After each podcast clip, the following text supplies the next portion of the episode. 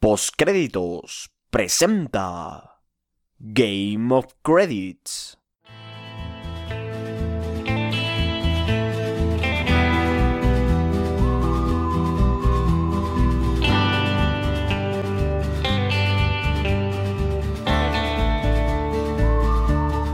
Bienvenidos a Game of Credits, un programa de postcréditos. Como siempre, yo soy Juan y los invito a que me acompañen durante la próxima media hora para charlar del tercer episodio de la octava temporada de Game of Thrones. Comenzamos.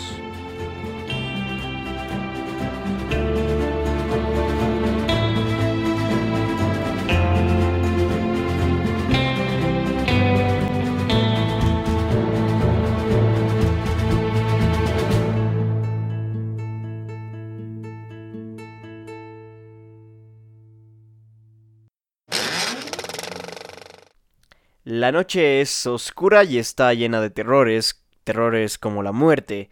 La muerte es inevitable, es invencible. Nadie puede con la muerte y en efecto nadie pudo con la muerte. Qué gusto, qué gusto poder estar aquí una semana más en Game of Credits, una semana más tras haber visto un estreno en Game of Thrones.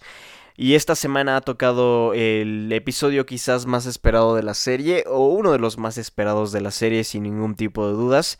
Estamos hablando del episodio en el que finalmente se pudo ver la gran guerra en este tercer episodio de la octava temporada de Game of Thrones, la gran guerra entre vivos y muertos. Y justamente este episodio ha sido denominado La Larga Noche, en referencia a lo que ocurriría en el caso de que los White Walkers y el ejército de muertos comandados por eh, The Night King salga victorioso. Se implantaría una larga noche en Westeros que no se sabe, bueno, no, no, no se tiene ninguna certeza de cuánto tiempo duraría. Este episodio sin lugar a dudas ha dejado cosas muy interesantes que analizar, que comentar. Vamos a empezar hablando de un pequeño resumen del episodio y algunos datos que ha dejado el mismo. Como he comentado, este es el tercer episodio de esta octava temporada. Fue escrito por los creadores y productores ejecutivos David Benioff y D.B. Weiss y además ha sido dirigido por el mismo crack que nos trajo la batalla de los bastardos llamado Miguel Sapochnik.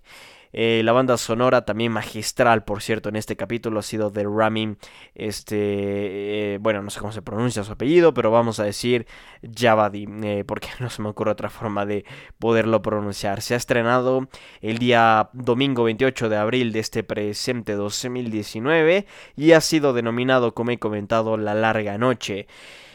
Hay un dato muy interesante de acuerdo a este episodio y es que es el más largo de la historia de la serie con 82 minutos, una hora con 22 si lo traducimos, eh, bueno, al, formato de 24 horas si se quiere.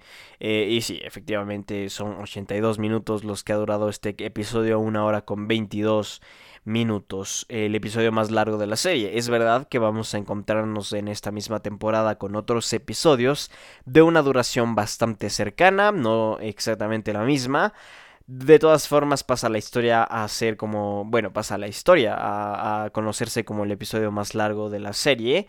Y este, este, este episodio, o el título de este episodio, eh, como comenté hace un momento, este ha sido bautizado en honor a lo que ocurriría en el caso de que los White Walkers y el ejército de The Night King consiguiese la victoria, que ya vamos a ver si la consiguió o no la consiguió, que claramente los que escuchan este podcast ya vieron el episodio, así que mm, no hace falta agregar más, misterio al tema, si ganaron los vivos, murieron valga la redundancia, los muertos, no sé qué ocurriría en ese caso, pero los muertos se extinguieron, desaparecieron, pues eh, The Night King y su y su ejército se vio derrotado en este episodio. La larga noche, eh, o este episodio llamado La larga noche, The Long Night, eh, ha sido realmente muy interesante desde muchos aspectos. Uno de ellos ha sido el tiempo que tardó en grabarse, me parece a mí. A ver, tengo por aquí los datos, pero si mal no recuerdo, se tardaron 11 semanas en rodar este episodio, costó 15 millones de dólares.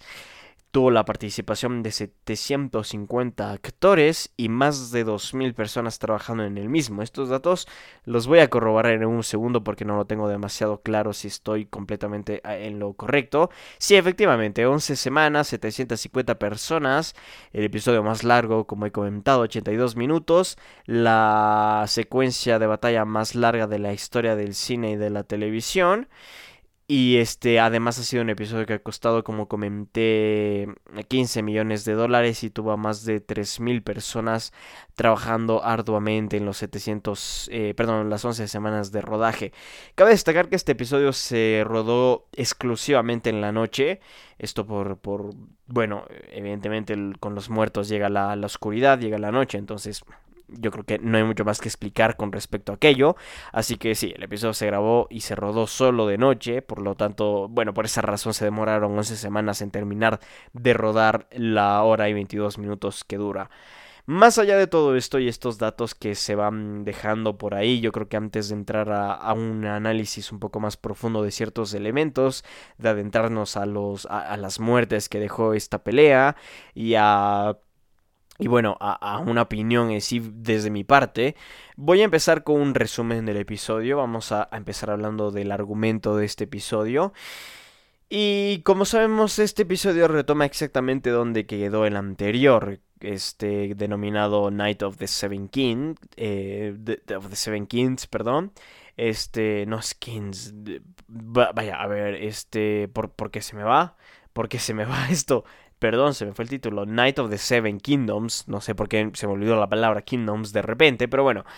Este episodio retoma justamente tras los sucesos de dicho episodio, donde que a medida que cae la noche en Winterfell, las fuerzas combinadas de los vivos conformados por Dothraki, que están comandados por Jorah Mormont, los Inmaculados, liderados por Grey Worm, los Caballeros del Valle, flanqueados por Brian the Third y Jaime Lannister, y el Ejército del Norte, liderados por la Hermandad sin estandartes y la Guardia de la Noche, se preparan para luchar contra el Ejército de los Muertos, liderados por The Night King. Bran es enviado al Bosque de los Dioses para traer al Rey de la Noche o The Night King, defendido por los nacidos del Hierro dirigidos por Theon Greyjoy, y Jon y Daenerys montan los dragones Rhaegal y Drogon respectivamente a las afueras del campo de batalla para esperar la oportunidad de emboscar al Rey de la Noche. Cuando la batalla está a punto de empezar, Melisandre llega y con un encantamiento enciende las arraks de la horda Dothraki con fuego. Los arraks son las armas Dothraki que son básicamente como unas espadas eh, de estas mm, con estilo pirata. No sé cómo describirlas, pero bueno, tienen una, una, estética bastante particular. En todo caso, son denominadas racks y este, sí, es una escena bastante épica. Porque he de comentar que hasta este momento el episodio está bastante oscuro. Ya vamos a, a, comentar el tema de la oscuridad más adelante, porque ha sido uno de los, de los temas más polémicos que ha dejado este episodio.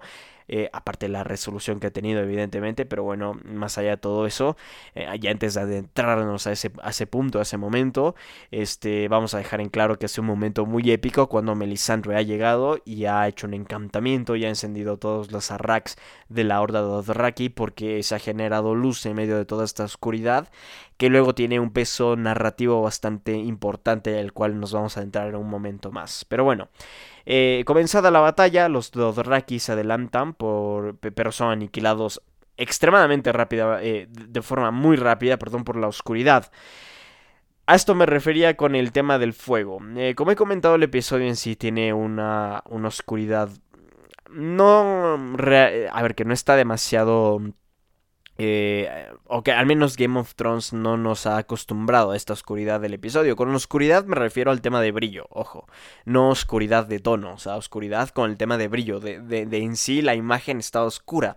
Entonces, sí, eh, Game of Thrones no nos tiene acostumbrados a esa oscuridad en pantalla. Sin embargo, en este episodio tiene toda, todo el sentido del mundo. Eh, ya vamos a adentrarnos un poquito más a todo esto, pero a mí la carga narrativa de la que comentaba hace un minuto es esta misma, o sea, hay fuego, hay, la luz y está por enfrentarse la luz y la oscuridad y la oscuridad evidentemente eh, termina siendo extremadamente poderosa que es, es, algo que te deja helado, creo yo, al menos yo quedé completamente perplejo en este momento en el cual una, una verdadera horda de fuego es aniquilada por no sabemos qué, o sea, un muro de oscuridad en la que se topa y se comienza a apagar dicha luz. O sea, es algo eh, espectacular, es algo impresionante y como digo, tiene una carga narrativa que sin lugar a dudas es, es, es realmente brillante de mencionar por parte tanto de los guionistas como el director. Más allá de todo esto, como sabíamos, esta parte del ejército, los Dothraki estaban, este, pues, eh, liderados por Jorah Mormont, quien después de haber sido derrotado regresa con los Inmaculados, y a medida que comienzan su formación una ráfaga de tormenta de nieve trae a los espectros y comienzan a aplastar a las fuerzas de los vivos. Edison Tolet, el último comandante de la Guardia de la Noche, muere salvando a Sam. John y Daenerys comienzan a quemar a los espectros que avanzan, mientras que los vivos se retiran al castillo protegidos por los Inmaculados restantes. En el bosque de los dioses, Bran se convierte en un cuervo para seguir al Rey de la Noche, quien detiene el ataque de los dragones vivos montando el dragón muerto Viserion, con Daenerys incapaz de encender la trinchera defensiva para retrasar a los muertos, los Inmaculados protegen a Melisandre mientras realiza un encantamiento para encenderla. La trinchera en llamas demuestra ser temporalmente efectiva, pero los muertos logran avanzar, obligando a los defensores a dispersarse rápidamente a lo largo de Winterfell.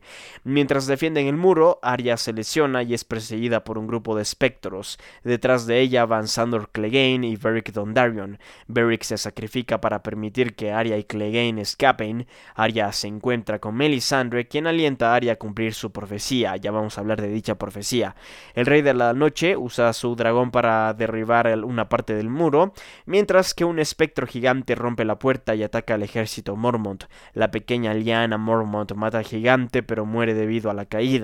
John logra empujar al rey de la noche de su dragón y luego Daenerys trata de quemarlo, inmune al fuego del dragón. El rey de la noche toma una lanza y falla al intentar matar a Drogon. John corre para enfrentarlo en combate, pero el rey de la noche reanima a todos los muertos de Winterfell, incluidos los enterrados bajo las criptas que comienzan a atacar a los civiles, entre ellos Sansa, Tyrion y Lord Varys. Daenerys regresa y quema los espectros que rodeaban a John, quien corre rápidamente en busca de Bran. Él es detenido por Viserion mientras que Dany este, se desmonta de Drogon. Rodeada de muertos, ella es rescatada por Jorah Mormont quien muere valientemente defendiéndola. Luego el Rey de la Noche llega finalmente al bosque de los dioses y mata a Theon Greyjoy. Cuando la esperanza se desvanece y el Rey de la Noche se prepara para matar a Bran, Arya lo embosca desde la oscuridad. El Rey de la Noche intenta asesinar a Arya, pero ella lo mata con su daga de acero Valirio, la que anteriormente Littlefinger le entregó a Bran y posteriormente Bran le entregó a la mismísima Arya Stark. El Rey de la Noche muere y los White Walkers y espectros caen. A medida que el sol comienza a salir, Melisandre, terminando eh, con su bueno, con éxito su propósito, abandona el castillo y se adentra en la nieve. Ante la mirada de Davos, ella deja su collar en el suelo y envejece hasta morir. Así se termina este episodio tan épico de Game of Thrones. Ahora mismo hemos leído un pequeño resumen, pero yo no sé ustedes, con tan solo rememorar estos momentos del episodio, ya me he quedado otra vez perplejo e inmóvil y se me, bueno, me recuerda todos los sentimientos que tuve la noche de ayer viendo este episodio donde que realmente estuve infartado durante la hora y 22 minutos sin saber qué pensar, sin saber qué estaba ocurriendo gran parte se lo debo a la oscuridad, el no saber qué estaba ocurriendo. Y, bueno, todo eso y sin saber eh, específicamente a dónde llevaría todo esto porque durante gran parte del episodio los muertos tienen la ventaja y los muertos están muy muy pero muy cerca a ganar. Y yo ya lo veía todo perdido y llegó Arya Stark. Todo badass a terminar con esta, bueno, con los muertos, con el rey de la noche y con todo esto y esto ha generado mucha polémica. Vamos a empezar con la primera polémica que quiero hablar y es la polémica de la oscuridad, porque pues para mucha gente este episodio ha sido demasiado oscuro. Un tema en el cual no voy ni siquiera a... Mm, a ver, no voy a a contradecirles. Sí, el episodio estaba bastante oscuro, completamente. Nunca hemos visto un episodio tan oscuro. De nuevo me refiero a brillo, a imagen como tal. Un episodio ha sido oscuro en Game of Thrones. Jamás lo habíamos visto.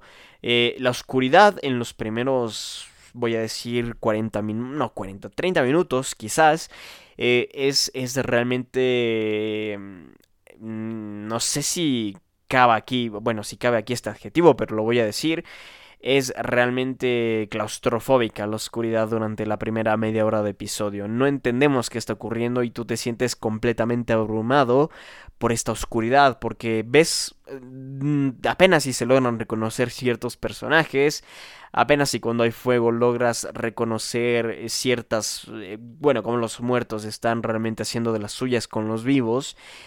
Y todo eso te deja en una postura bastante abrumadora o abrumante, si se quiere, como espectador. O sea, no saber qué está ocurriendo, no saber cómo tus personajes favoritos se están desenvolviendo en este momento es realmente eh, poderoso narrativamente hablando. Yo creo que en ese sentido la oscuridad del episodio no solo está justificada, sino además que fue completamente intencional. O sea, no crean que estos tipos que llevan ocho temporadas haciendo una serie que ha destacado precisamente muchas veces por su, por su estética, por todo... A ver en sí por la calidad que tiene, no se les iba a escapar en el episodio más importante de la serie el tema del brillo. O sea, no se iban a olvidar de balancear el brillo justo en este episodio para nada. O sea, esto es completamente eh, una, una, decisión consciente, el dejar la oscuridad como un elemento presente y que tiene una carga además narrativa bastante fuerte. En ese sentido, a mí me gustó mucho el tema de la oscuridad porque realmente fue lo que más infarto me causó durante esos primeros 30 minutos. El no saber qué estaba ocurriendo para mí fue clave en lo que me hizo sentir el episodio en sí. Así que en ese sentido yo no me quejo para nada. La oscuridad creo que estaba perfecto y además si lo relacionamos con toda la mitología de la serie, eh, donde, que se, donde que se ha establecido en diversas ocasiones que con los muertos llega la oscuridad, llega la noche y que si los muertos ganan se implanta la larga noche, pues para mí hace todo el sentido del mundo que el episodio en sí tenga una oscuridad que sea eh, realmente imponente, que realmente te cause sentimientos de, impotencia en ese momento, ¿no? Y yo creo que en ese sentido eh, Miguel Zapochnik lo ha hecho perfectamente bien, o sea, el tipo aquí Mm, se ha, exaltado lo que ya había hecho anteriormente en la batalla de los bastardos, ha sobrepasado esos límites y yo creo que ha implantado un nuevo tema eh, narrativo que ha conseguido Mm, tenernos en vilo a todos los espectadores durante el tiempo que duró la batalla de los bastardos. Más allá de no saber lo que está ocurriendo, o sea, de no poder ver con claridad lo que está ocurriendo, todos estábamos conscientes que los personajes estaban en peligro y que tarde o temprano veríamos a uno que otro caer y que por ahí, este... El, estar en medio de toda esa confusión, así es como los personajes se sentían en ese momento. Nadie sabía lo que ocurría, nadie sabía lo que te estabas enfrentando porque la muerte es algo tan intangible, tan, este, tan, a ver, desvanecida en sí, que, que bueno, para mí no hay una mejor forma de plasmar eso en pantalla que con, con esta oscuridad. Al menos yo lo veo así. Luego, cada quien tiene su opinión formada y está bastante bien y la respeto completamente. Pero para mí estuvo bastante bien el tema de la, de la oscuridad. Y como comenté antes, eh, yo creo que a ver, el episodio en sí comienza con un cierto nivel de brillo que está bastante balanceado, diría yo, y que está bastante bien, con el cual hubiese sido perfecto para nuestra visualización, perdón, durante todo el episodio. Y cuando el episodio realmente cae bastante en el tema de la oscuridad, es tras que, bueno, es después de que los Dothraki hayan sido aniquilados. Los Dothraki, quienes representaban en ese momento el fuego, la luz, la vida, son derrotados. Ahí es cuando el episodio se vuelve realmente oscuro, pero realmente oscuro. Y simplemente es una forma de decir, oye, los muertos ya acaban de ganar una, una, de las batallas. No han ganado la guerra todavía, pero ya, una de las batallas se la acaban de, se la acaban de llevar en el bolsillo. O sea, se han cargado a los Dothraki, que supuestamente era el ejército más poderoso quizás de, de, esos, o sea, del otro continente, ¿no? Y, o bueno, el otro país más bien, no es un continente, del otro, o si es un continente, vaya, ahora, ahora mismo no lo sé, continente sería, ¿verdad? Bueno, del otro continente vamos a decir, para no hacernos líos, de, del continente esos, y, que los pones acá a luchar contra los muertos y son aniquilados en cuestión de, un minuto. O sea, un minuto yo creo que es hasta exagerar el tiempo que aguantaron los Dothraki. A pesar de ir con espadas de fuego y el acero valirio y todo, nada sirvió. Y yo creo que eso, es, en sí, la carga narrativa de todo eso está bastante bien justificada en el episodio y a mí me ha parecido realmente bastante bien, bastante bien. Luego, eh, hay varias cosas que comentar al respecto, ¿no? Este, por ejemplo, vamos a hablar del desenlace del episodio. Nos vamos a saltar directamente al desenlace del episodio, porque aquí no hay mucho más que comentar. Yo quiero, a ver, vamos a destacar quizás una escena que en lo particular me pareció magistral en cuanto a la dirección, y es justamente la escena en la que Arya Stark es perseguida. Eh, por los espectros. Esa, esa escena en sí me pareció espectacular realmente me tuvo, a ver, fue la escena que más que más infarto me causó de toda la de todo el episodio, más que cualquier otra. Arya Stark, yo creo que se ha convertido seguramente o no se ha convertido, yo creo que fue casi desde el inicio la, el personaje favorito de muchos, incluyéndome a mí. No sé si mi personaje favorito, pero siempre estuvo ahí en el top 3 de mis personajes favoritos. Siempre me cuesta arreglar ese podio, quién va primero, segundo y tercero. Pero Arya Stark, sin ningún tipo de dudas, ha sido de mis favoritos durante toda esta serie. Y, y verla ahí, en ese momento en el que está a punto de morir quizás no a punto de morir, pero que está un peligro. Quizás es el momento en el que más peligro ha estado en toda la serie. Y evidentemente ese episodio, eh, bueno, esa parte, perdón, del episodio está bastante bien realizado. No les sabría escribir ahora mismo, pero son un montón de, de, tomas eh, en plano secuencia que van siguiendo Arya Stark a través de una especie de, de librería abandonada. No sé donde hay estanterías. Honestamente no sé qué es este lugar, pero hay varias estanterías por las cuales Arya Stark se esconde de, de varios espectros que la van siguiendo. Y el episodio y esta parte del episodio, perdón, em, me ha tenido infartado todo el tiempo que duró. Ha sido impresionante, espectacular. Me encantó esa parte honestamente y enhorabuena a, Miguel Zapochnik por eso, porque realmente logró hacer una escena fabulosa, que luego también se convierte muy emotiva cuando Beric Dandarion eh, finalmente muere. Como sabemos, él era uno de los protegidos por el dios de la luz y ha sido revivido en innumerables ocasiones. Bueno, de hecho creo que son seis o siete. De hecho ya creo que son siete. Bueno, ahora mismo se me escapa el número, pero bueno, va entre seis o siete veces que, que Beric Dondarrion ha sido este eh, bueno, revivido eh, a lo largo de, Game of Thrones y este ya esta vez no revive, esta vez ya ha cumplido su objetivo, el objetivo del dios de la luz y su objetivo fue salvar a Arya Stark y este, bueno, rescatarla todo lo que pudo hasta llevarla frente a The Night King, donde que finalmente lo asesina y los vivos salen victoriosos de la Gran Guerra. Vamos a hablar de esto. Vamos a hablar de esto porque nos corresponde hacerlo. Y es justamente eh, una de las cosas que también ha causado muchísima polémica. Y es el hecho de que la gente se está quejando de que Arya Stark haya asesinado a The Night King. Entre otras cosas con respecto a The Night King. Este. Principalmente lo que la gente. Donde que la gente se queja mucho. Es primeramente en lo que fue The Night King en este episodio. Que. Eh, bueno, en sí, en esta serie. The Night King supuestamente era por ahí uno de los de los peligros más grandes. Esto nos lo viene advirtiendo Jon Snow a lo largo de toda la serie. Nos viene advirtiendo que, que, lo. Bueno, no a lo largo de toda la serie, pero durante gran parte de la serie. Nos viene advirtiendo Jon Snow que es. Eh, The Night King y su ejército de, muertos y de White Walkers y de espectros y de todo esto, este es realmente el enemigo más importante que tiene en la serie. Y claro, The Night King es asesinado en un 2x3. Básicamente, esto es así. O sea, The Night King no aparece demasiado a lo largo de la serie. Este era su momento de brillar. Y aunque yo creo que lo hizo, lo hace bastante bien. Eh, sí, quizás su desenlace es un poco pobre, si se quiere, pero más allá de eso yo creo que estuvo bastante bien, honestamente. El tema es que los White Walkers aquí no eran el foco central y eso es lo que mucha gente está dejando, a ver, sí, no, no lo está tomando en cuenta. Aquí eh, Game of Thrones es el juego de los tronos y aquí todo el objetivo de esta serie es mm, finalizar con quien se queda con el trono los White Walkers jamás iban a quedar con el trono. The Night King jamás iba a gobernar los siete reinos y eso yo creo que estaba clarísimo desde el comienzo. O sea, yo no sé por qué la gente actúa ahora como sorprendida de que The Night King se murió. A ver, o sea, The Night King no iba, no iba a vivir, su ejército se iba a morir seguramente. A ver, ya estaba muerto, ¿sabes? Pero ahora sí a morir, morir. Mm, suena un poco raro decirlo así, pero sí. Ahora sí iba a, ya desaparecer su ejército y The Night King también.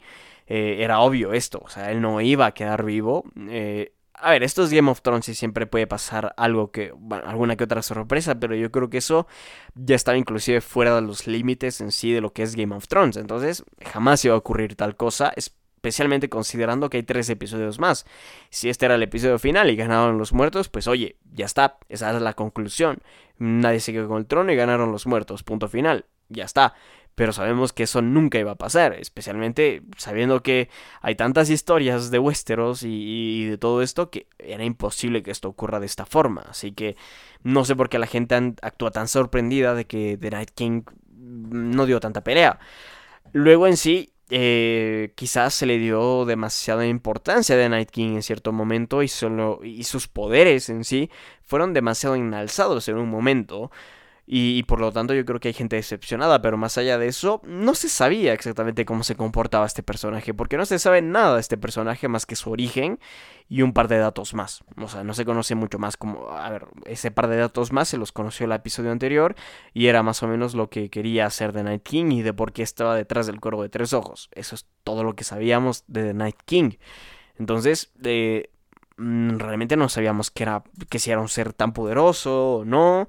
Sabíamos que era un ser mágico de fantasía, pero más allá de eso no, no se conocía.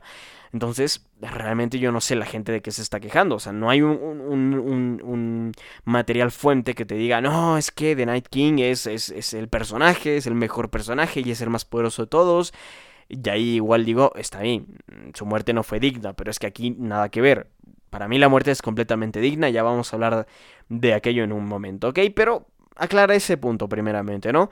El hecho de que la gente que se ha decepcionado con The Night King, que hizo tan pocas cosas en la serie, que para mí no, ojo, para mí no, The Night King ha hecho muchas cosas en la serie, entre ellas juntar un ejército de muertos que amenaza completamente la vida, para mí ya es suficiente, ¿sabes? Que se lo ha hecho eh, en plan de debajo de la mesa, es verdad, no ha sido un foco protagónico de la serie porque tampoco va de eso la serie, pero pues está bien, o sea, luego igual y tenemos alguna clase de spin-off, no sé, una película quizás, porque esto, a ver, la historia de los Night Kings, eh, de The Night King, perdón, y todo esto, cabería una película, ¿no? Así que igual y hacen luego un spin-off película y nos explican todo lo que queremos saber de los White Walkers, pero eso no era mm, para mí tarea de esta serie. O sea, esta serie para mí va completamente aparte de, esto, ¿no? Eh, luego, igual un amigo me decía que, que, el tema de los flashbacks, nos podrían haber explicado esto con flashbacks, pero a ver, esta serie realmente no ha sido tan conocida por los flashbacks. Game of Thrones no ha tenido tantos flashbacks, yo creo que los podemos contar con con los dedos de la mano. Eh, a ver, tuvimos el flashback. El primer flashback de todos es en la quinta temporada cuando Cersei se ve como niña. Luego tenemos eh, los flashbacks de Bran cuando el, primer flashback de Bran cuando cuando vemos la pelea entre entre Ay, es entre Ned Stark y ahora mismo se va con quién más, pero bueno, era Ned Stark y alguien más. Y, y el tercer flashback yo creo que hemos visto en esta serie es el, flashback en el cual mm, Bran Stark eh, se entera de que Jon es un Targaryen y el otro flashback que se me escapa es justamente cuando nos enteramos del origen de The Night King. Y esos serían como que los cuatro flashbacks que hay en toda la serie. No se me ocurre otro por ahí, pero no son más de 10 flashbacks de la serie. Que si lo relacionamos con los. con los. ahora mismo, ¿qué episodio es este? Bueno, a ver, este más de más de 70 episodios. Ya son más de 70 episodios. O me parece que este es el episodio 70. Ahora mismo, a ver, vamos a hacer cuentas de un momento. Hasta la temporada 5 teníamos 50 episodios. Luego la temporada... Ah, no, hasta la temporada 6 teníamos 60 episodios. La temporada 7 tuvo 7 episodios. Pues ahí está, este es el episodio 80 de la serie. O sea que, que bueno, en 80 episodios tener menos de 10 flashbacks, yo creo que en sí es un número a considerar, es un dato a considerar que realmente no Game of Thrones no es no tiene como a los flashbacks como un elemento predilecto de narrativa. Entonces, en ese sentido, mm, yo creo que estaba bien que no se ha explicado nada de los de The Night King y los White Walkers, ni de su mitología en sí mediante flashbacks, porque igual hubiese estado fuera de lugar dentro de lo que la serie nos ha tenido acostumbrados. Más allá de todo eso, eh, para mí ha estado bien The Night King en la serie, fue lo que fue, ya está era un tipo del cual no sabíamos nada, del cual no se podía saber absolutamente nada, porque nadie, a ver, porque es un tipo, es un ser, es un ente que no se puede conocer, o sea, es un ente que representa la muerte y no se puede reconocer. ¿ok? Y así están las cosas. Así que yo creo que no hay mucho por donde perderse, no hay mucho más por lo que quejarse. Eh, he de decir que yo no soy gran conocedor del universo de los libros eh, como tal y que aún faltan dos libros más por lanzarse de esta saga, entonces que más allá de eso no podemos saber nosotros.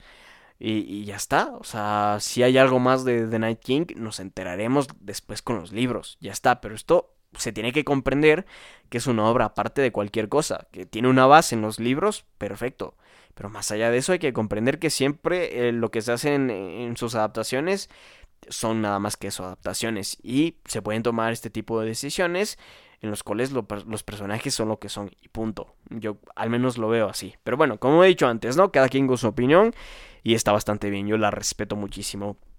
Luego vamos a hablar de Arya Stark. Y, que creo que ha sido una de las polémicas más grandes de todas porque la gente al parecer no les gustó que Arya Stark haya sido la que, la que finalmente le dé el batacazo final a, The Night King.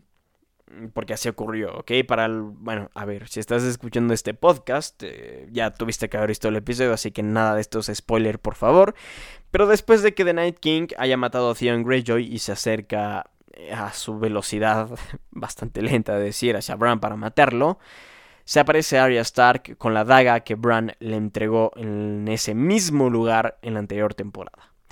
Y eh, con esa daga de acero valirio, que fue la misma arma con la cual se intentó matar a Bran en la primera temporada, Arya Stark termina con la muerte, bueno, termina con la vida, perdón, termina con la vida de The Night King, que si lo queremos ver de alguna forma, termina con la vida de la muerte. Yo ya no sé más qué pensar aquí, todo es muy confuso, pero bueno, el, sí, el tema es que Arya Stark termina cargándose al Rey de la Noche, más allá de todo esto, y a pesar de que el mundo se esperaba ver a Jon Snow dándose a espadazos con The Night King y cortándole la cabeza en cierto momento, yo creo que estaba clarísimo que eso no iba a ocurrir. Al menos para mí estaba clarísimo que esto no iba a ocurrir y, no entiendo por qué la gente se hizo ilusiones de que esto iba a ocurrir.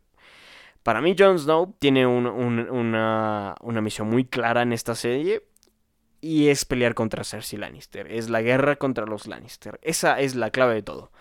O sea, yo entiendo que mucha gente pensaba que esto iba a ser más fatal, pero vamos a recordar una vez más cómo se llama la serie. Se llama Game of Thrones, Juego de Tronos.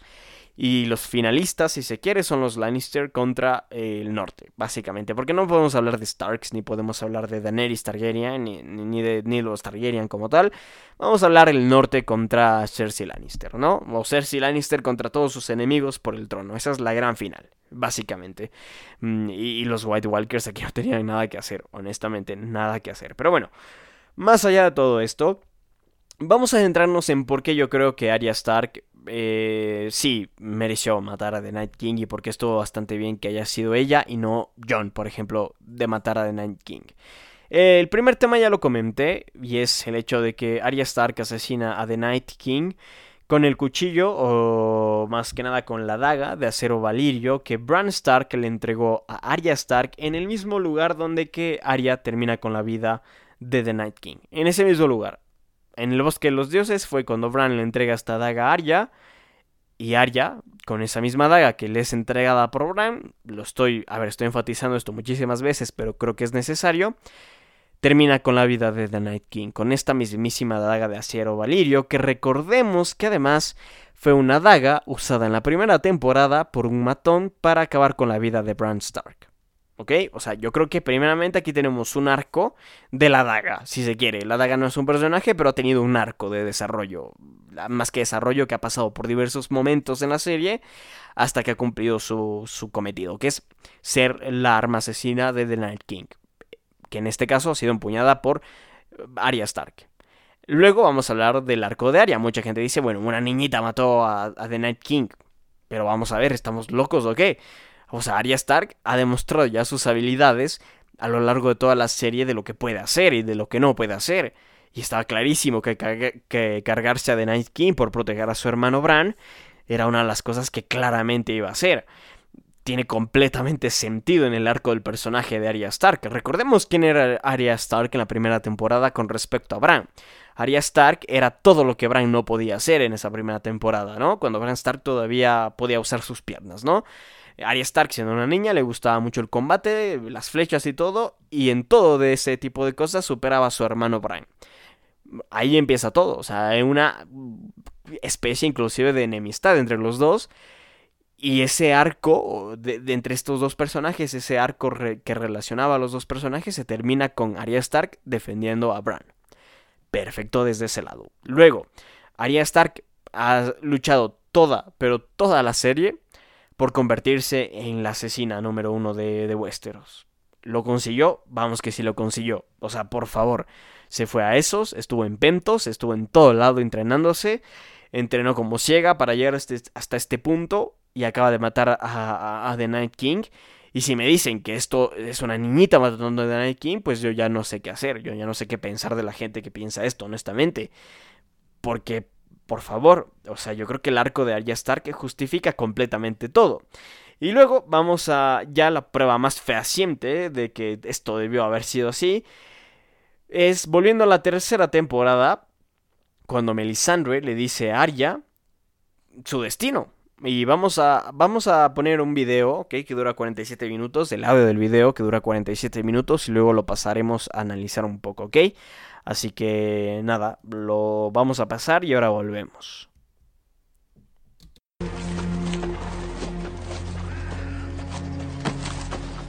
You're a witch. You're going to hurt him.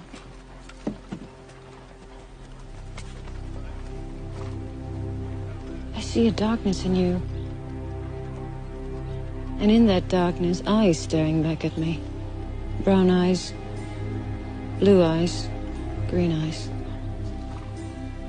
Eyes you'll shut forever. We will meet again.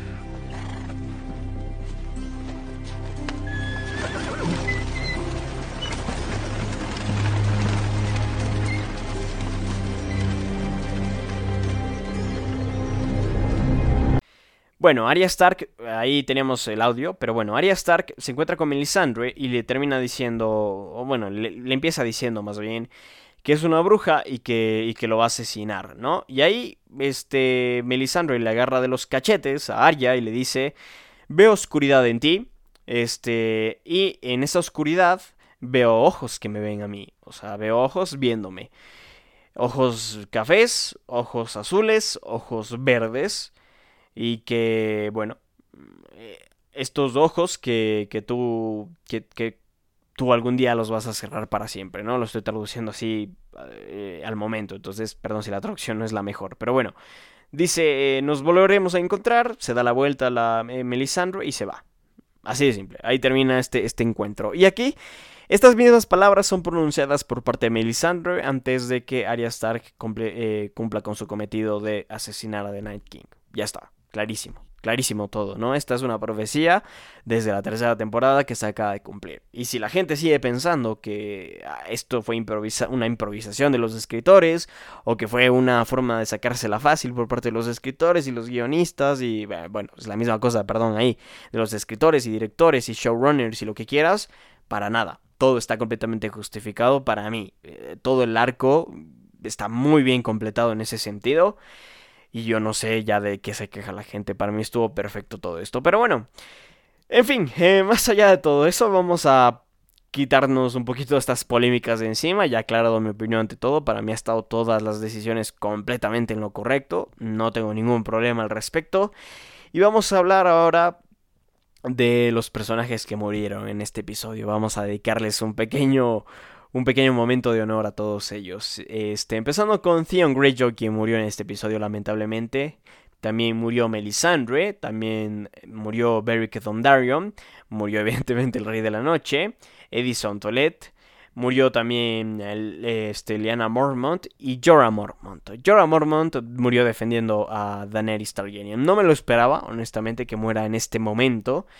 A ver, sí me esperaba que, que Jorah Mormont muera en algún momento de la serie defendiendo a Daenerys, pero murió en el momento perfecto, honestamente. Ahí cuando Daenerys estaba rodeada por muertos y estaba todo a punto de irse al carajo y Daenerys estaba a punto de morir, entra Jorah y la salva. Me pareció perfecto, me pareció bastante, bastante bien y me gustó también cómo murió. Lo que he de mencionar es que yo me esperaba que muriese también eh, Grey Worm. Me sorprendió que no haya muerto, honestamente. Yo lo veía como una de las muertes casi seguras. Pero bueno.